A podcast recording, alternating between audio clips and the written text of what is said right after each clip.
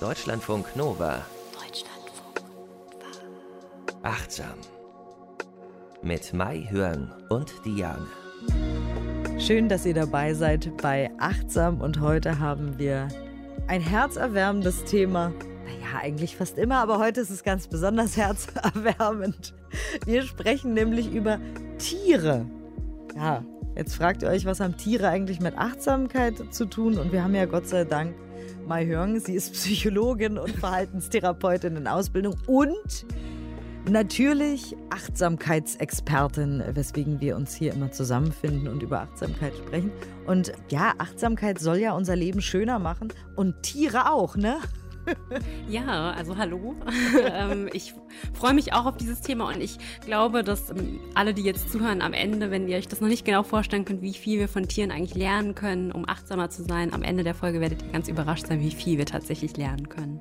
Weil Tiere sind ja quasi achtsam. Also die haben ja ich sag mal, das Gegenteil von Achtsamkeit ist ja nicht im Moment sein. Das heißt, wir mhm. denken an etwas, was in der Vergangenheit war. Wir grämen uns im schlechtesten Fall über etwas, was wir falsch gemacht haben, was Falsches gesagt haben. Oder wir stellen Zukunft her mit unserem Neokortex und sagen, oh, wenn das passiert, muss ich das machen und außerdem muss ich noch Abendbrot kochen und daran denken. Guck mal, jetzt wo ich sage, ich muss wirklich noch einen Brief einwerfen. Egal, auf jeden Fall haben wir immer lange To-Do-Listen und sind immer entweder in der Vergangenheit oder in der Zukunft. Und beides ist nicht Achtsamkeit. Genau, ja. Und, äh, Tiere, Tiere, die machen das nicht. Genau, die nee. müssen nicht noch Abendbrot einkaufen.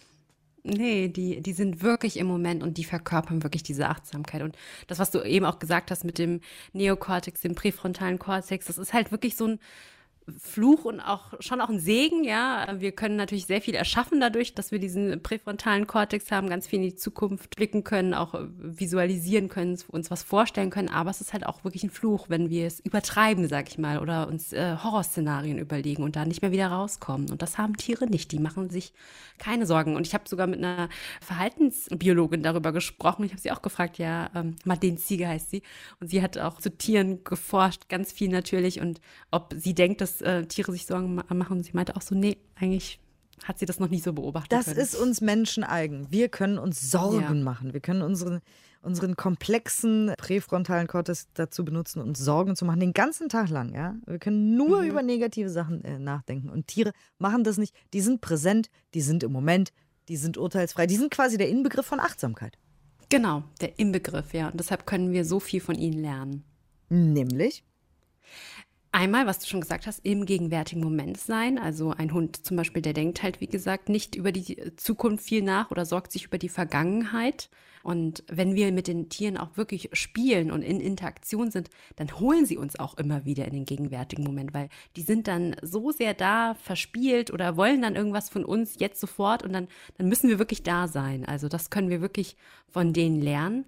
Und auch noch, ähm, das ist eine Inspiration von meiner Schwester, die hat eine Katze, die heißt Moon, das heißt auf vietnamesische Reisnudel. Die heißt sie, Reisnudel, die Katze. Oh, ja, ist das süß. voll süß, sehr süß, ja. Und immer wenn meine Schwester mit der Katze spielt, sagt sie auch, sie lernt wirklich, dass man nicht viel braucht, um glücklich zu sein, dass alles so einfach sein kann. Also sie beschreibt so, wenn die Katze so auf dem Balkon sitzt und einfach auf die Straße schaut, dann ist sie so zufrieden oder sie wirkt sehr zufrieden und sie braucht einfach nicht viel. Und meine Schwester sagt dann immer, wenn sie sie dann anguckt, denkt sie, stimmt, stimmt, alles ist okay und es kann auch so einfach sein.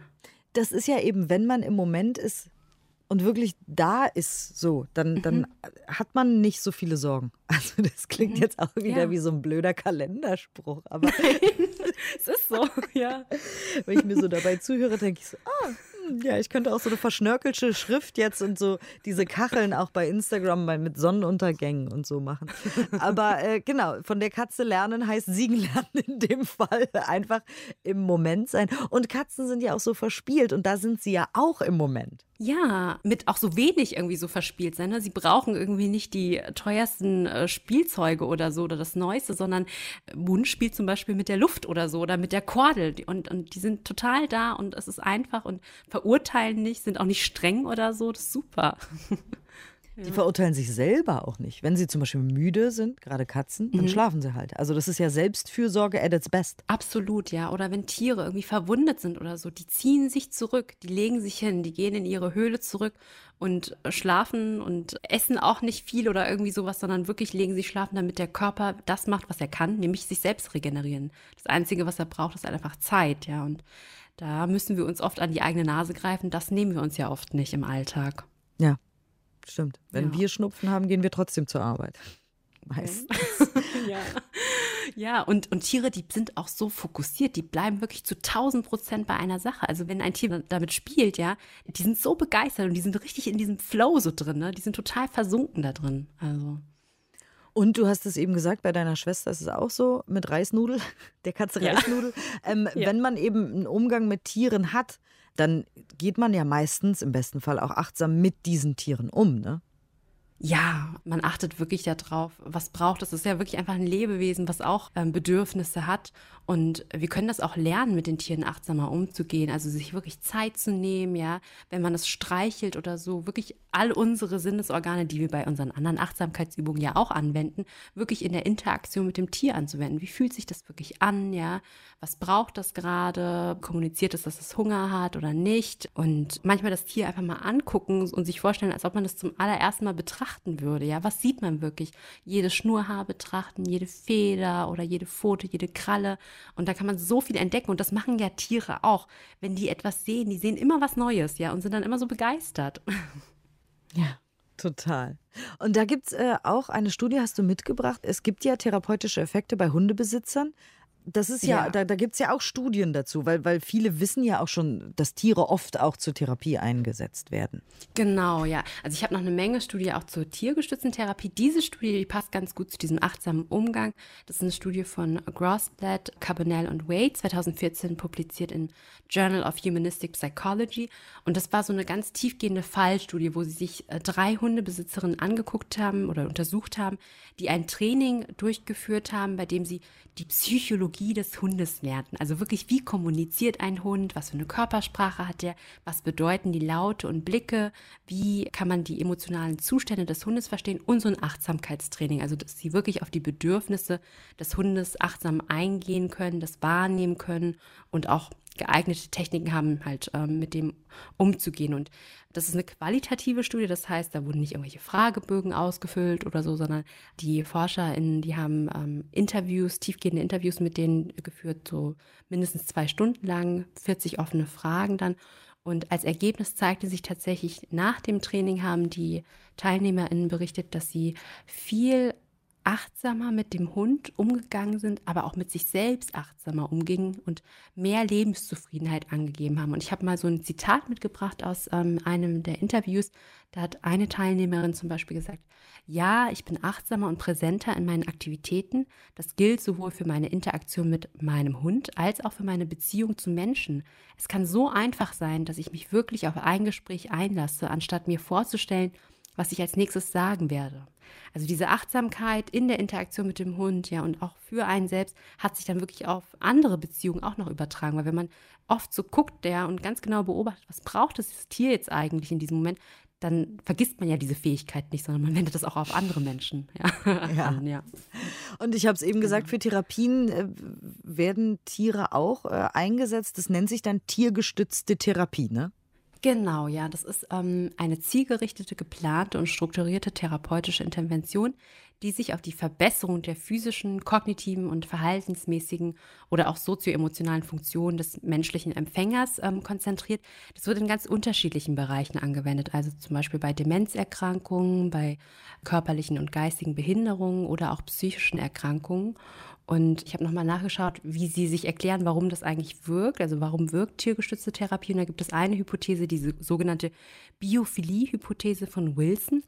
Der hat gesagt, der Mensch hat ein angeborenes Bedürfnis, sich der Natur und nichtmenschlichen Wesen zu nähern, um mit ihnen zu interagieren. Und ähm, wenn es so angeboren ist, wird es natürlich total befriedigt, wenn wir dann mit Tieren ähm, interagieren. Und tatsächlich konnte in einigen Studien schon auch gezeigt werden, dass es diesen positiven Effekt bei der Mensch-Tier-Interaktion gibt, also auch biologische Marker, dass zum Beispiel dass Oxytocin freigesetzt wird oder auch mehr Endorphine freigesetzt werden. Ah, da haben wir doch auch eine Ja, schöne Hormonfolge zu dem Genau, Thema ja, gemacht. das passt dann auch. Das ja, genau. Bindungshormon Oxytocin, auch einer meiner Lieblingshormone, eins meiner Lieblingshormone. Ich weiß auch nicht, ich finde das wahnsinnig faszinierend, wann das so ausgestoßen wird und was das alles Gutes mit uns macht. Also eben auch beim Kuscheln mit unserer Katze, unserem Hund, unserem Hamster. Ja, mit Tieren auch. Und aber auch ähm, eine andere ähm, Erklärung ist nochmal diese psychosoziale Ebene, nämlich wenn Patienten mit ähm, Tieren involviert sind, dann können sie ja auch aktiv werden. Also viele Patienten, die haben ja aufgrund ihrer Erkrankung, sind die so ähm, begrenzt in ihren Handlungsfähigkeiten und da können sie zum Beispiel mit dem Tier Gassi gehen, mit ihm ein bisschen spielen. Da kommen sie wieder in so eine aktive Rolle oder auch in eine kümmernde Rolle, weil ein Patient, der sieht sich dann irgendwann nur noch als Patient in dieser Rolle und da kann er irgendwie derjenige sein, der irgendwie ein bisschen anleitet oder so und sich um das Tier kümmert. Die Selbstwirksamkeit ist auch gegeben in dem Fall wieder, weil man als Patient oft, könnte ich mir vorstellen, irgendwie ja untersucht wird und so ein bisschen als Objekt gesehen wird. Also ist jetzt gar nicht böse gemeint, nicht, dass ich irgendwas irgendwem unterstellen will, sondern es ist wahrscheinlich eher so ein Gefühl, dass man dem so hilflos ausgeliefert ist, auf der einen Seite der eigenen Krankheit, auf der anderen Seite aber auch den behandelnden Ärzten oder so, dass man denkt, okay, mit mir stimmt was nicht, die müssen, müssen, müssen, mich jetzt wieder reparieren. Und wenn man aber einen Hund, eine Katze oder irgendein anderes Tier hat, um das man sich kümmert, dann ist man selbst wirksam, weil man eben interagiert mit dem Tier, aber auch Dinge tut, wie zum Beispiel den Napf voll machen mit Wasser, wenn man sieht, dass der Genau. Hund Durst hat oder so. Ne?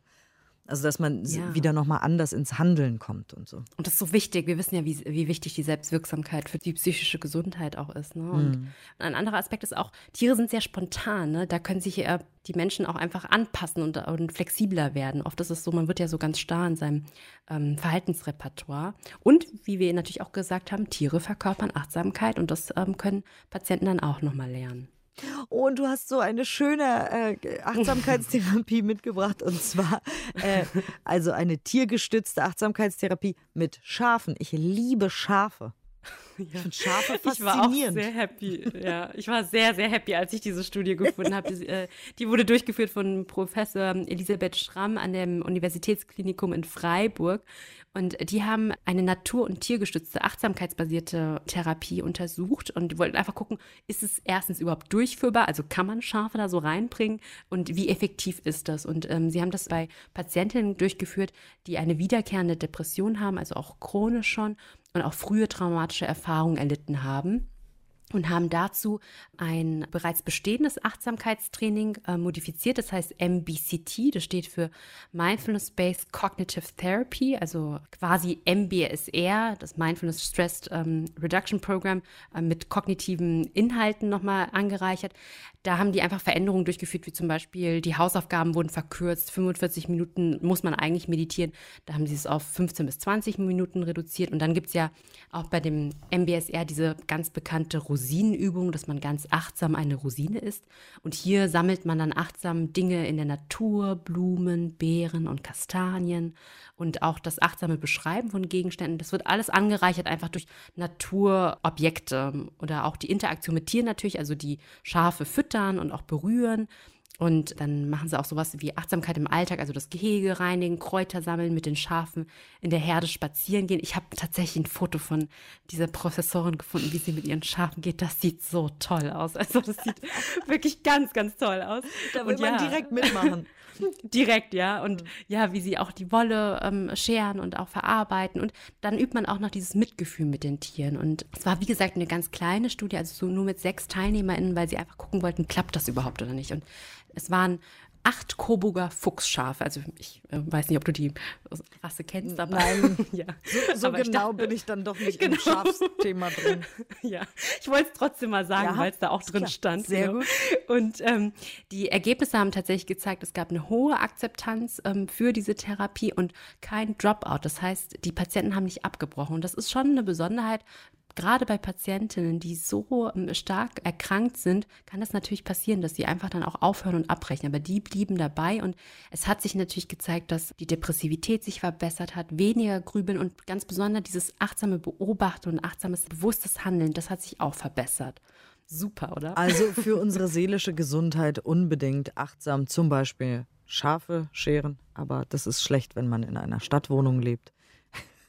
Aber in der Natur rausgehen. Sie, sie Ja. hat ja wirklich beides kombiniert. Ne? Entweder, klar, diese Interaktion mit Tieren oder halt wirklich auch ähm, in den Wald mal gehen. Und ähm, ja, da gibt es auch dieses Waldbaden oder so. Ja, auf jeden Fall Birke und Borke wahrnehmen, anfassen, riechen, berühren, die Natur wahrnehmen. Auf jeden Fall, wenn ihr gerade kein Coburger Fuchsschaf irgendwie bei der Hand habt.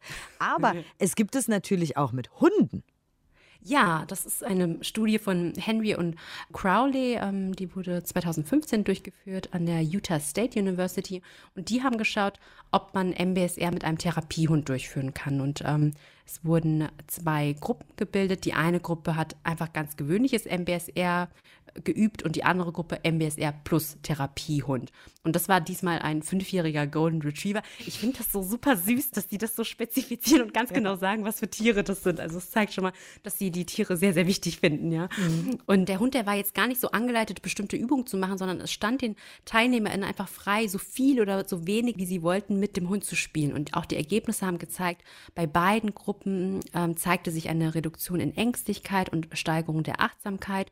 Was herausgefunden wurde, ist, dass die Therapie mit dem ähm, Hund war jetzt nicht besser als das normale MBSR, aber es war auch nicht Ach schlechter. so. Das heißt, der Therapiehund, der störte nicht oder so. Und die Kursteilnehmerinnen haben wohl berichtet, dass sie sehr zufrieden waren und es auch empfohlen, dass zukünftige Kurse auch mit einem Therapiehund durchgeführt werden. Und die Autoren haben einfach nochmal diskutiert auch, dass ein Hund einfach auch so als Icebreaker wirklich sein kann. Also gerade am Anfang, wenn man sich nicht so gut kennt, ja, dann ist ja so ein Hund sofort ein Gesprächsstoff, da kommt man direkt ins Gespräch und das stärkt nochmal die therapeutische Beziehung. Und das wiederum ist sehr wichtig. Das wissen wir, einer der wichtigsten Wirkfaktoren für eine gute Behandlung ist die therapeutische Beziehung. Ja. Ich gebe es offen zu, ich hatte als Kind große Angst vor Hunden, weil mal äh, einer in meinen Buggy, als ich klein war, also als ich so klein war, dass ich noch in einem Buggy saß, äh, reingesprungen ist und der wollte mich nur abschleckern und mit mir spielen. Ich hatte aber Todesangst, weil ich klein und festgeschnallt war im Buggy und dachte, der wird mich fressen. Das heißt, ich habe tatsächlich lange Jahre viel, viel Angst vor Hunden gehabt. Aber du hast noch eine Studie mitgebracht, wo Hundetherapie quasi gegen Ängstlichkeit eingesetzt wird.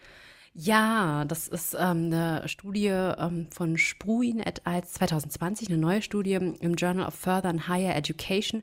Und da durften Studierende, die hohe Ängstlichkeitswerte hatten, ja, ähm, die wurden in drei Gruppen eingeteilt. Also die durften entweder an einer Hundetherapie-Session teilnehmen, die dauerte nur 30 Minuten, oder eine Achtsamkeitsübung, das war eine geleitete Meditation, oder haben so eine Beratungsstelle aufgesucht von der Hochschule.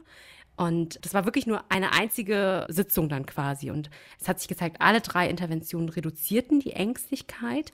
Aber nur bei der Hundetherapie und bei der Achtsamkeitsgruppe reduzierte sich die Ängstlichkeit wieder auf ein normales Level. Also das heißt, am Anfang hatten die so wirklich nur so überhöhte Ängstlichkeit und am Ende bei diesen zwei Interventionen war sie bei einem normalen Level und bei der Beratung, da waren die zwar geringer, die Werte, aber noch nicht auf einem normalen Level. Da habe ich auch überlegt, hm, was war da los?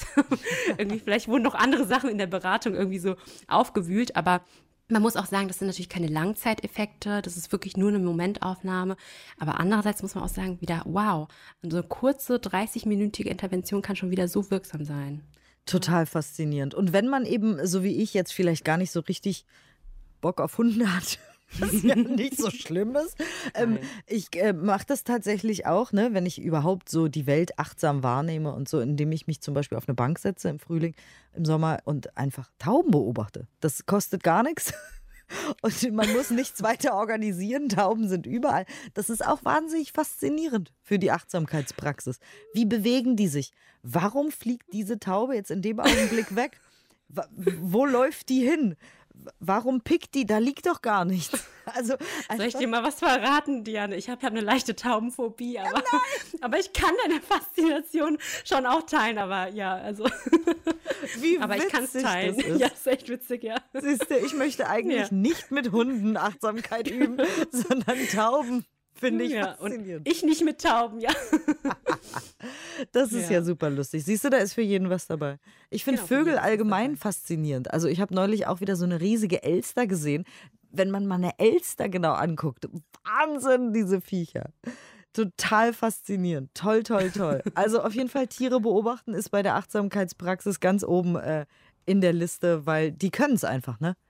Ja, die können es einfach. Und dass wir wirklich auch sagen, wir sind mal nicht so arrogant, sondern wir lernen wirklich von den Tieren, weil die können es wirklich, die sind die Profis. Die können es besser als wir, auf jeden Fall. Ja, genau. besser, genau.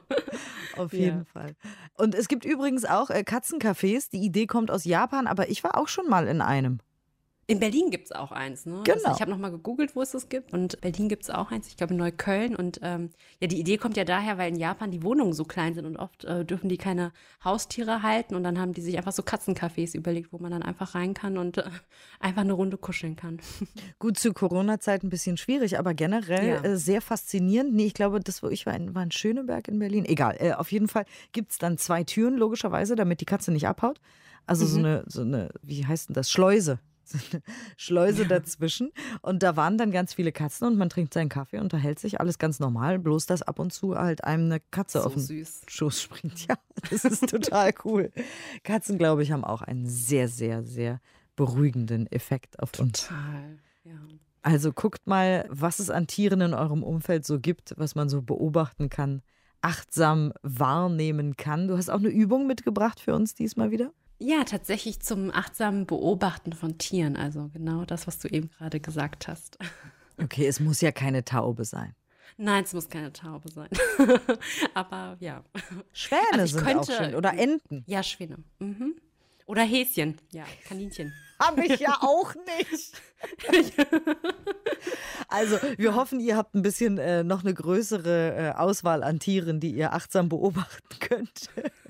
also, es gibt äh, hier gleich die Übung von Mai Hörn. Macht euch schon mal bereit. Ihr könnt jetzt auch, also wenn man, wenn man jetzt ein Tier nicht bei der Hand hat, kann man auch mitmachen eigentlich? Auf jeden Fall, ja. Das habe ich auch am Anfang gesagt. Da kann man einfach in den Park gehen und einfach beobachten, ja, wie du sagst, ein Schwan, eine Ente oder Tauben. Ja, geht auch. Okay, also alles klar. Wenn, nehmt aber am besten die Übung trotzdem mit raus in die Natur.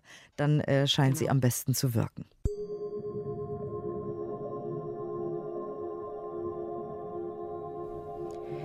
Dies ist eine Übung, in der du ganz bewusst dein Haustier oder ein anderes Tier in der Natur betrachten kannst.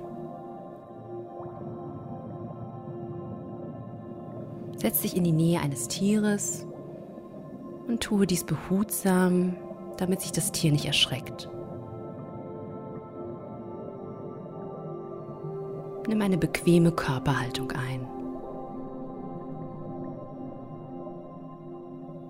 Betrachte das Tier nun ganz genau.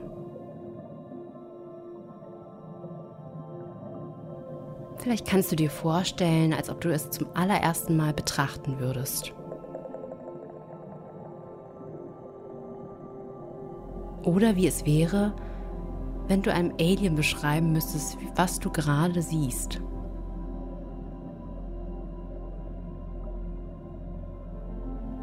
Welche Farben kannst du sehen?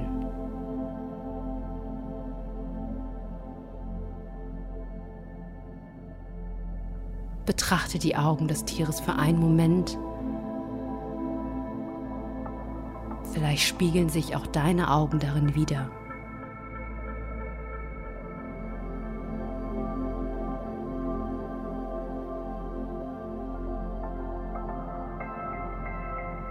Nimm ganz bewusst wahr, ob während des achtsamen Betrachtens irgendwelche Bewertungen, Erinnerungen oder andere inneren Kommentare auftauchen.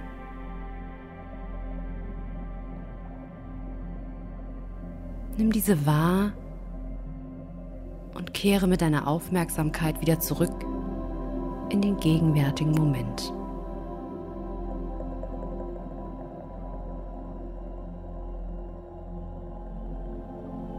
Wenn es möglich ist, streichle das Tier behutsam. Nimm diese Kontaktaufnahme ganz bewusst wahr. Und achte darauf, ob das Tier damit einverstanden ist.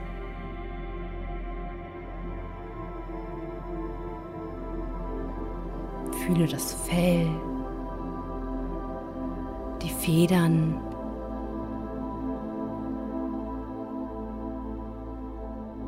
Vielleicht kannst du auch Wärme oder Kälte spüren.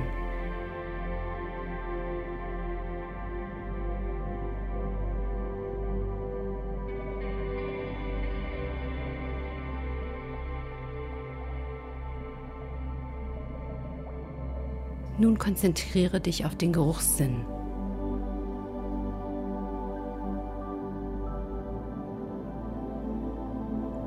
Nimm wahr, wie das Tier riecht oder auch das Umfeld, in dem das Tier lebt.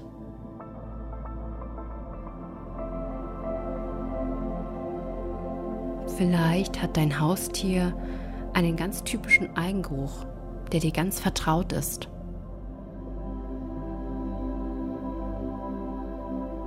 Oder du konzentrierst dich auf den Geruch des Teiches, auf dem die Enten schwimmen. Sei offen für alle Erfahrungen.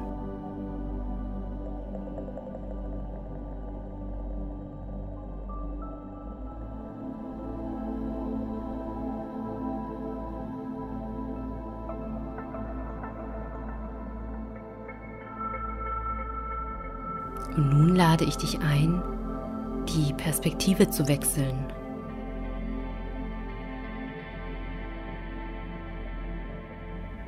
Stell dir vor, wie das Tier die Welt wahrnimmt und betrachtet. Was kann es sehen?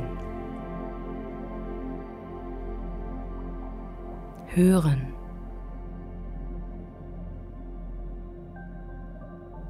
Und fühlen.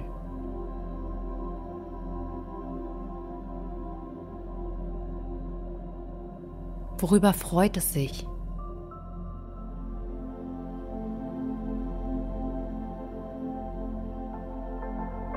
Was macht dem Tier Spaß?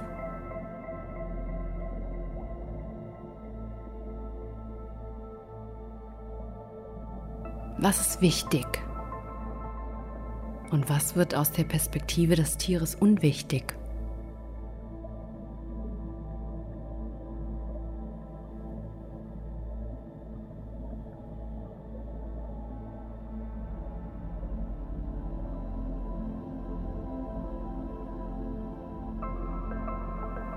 Zeige deinem Tier nun deine ganze Dankbarkeit, dass es Teil deines Lebens ist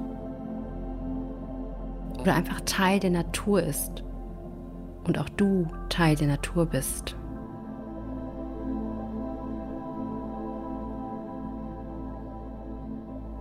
Ich wünsche dir noch viel Freude mit dieser Übung.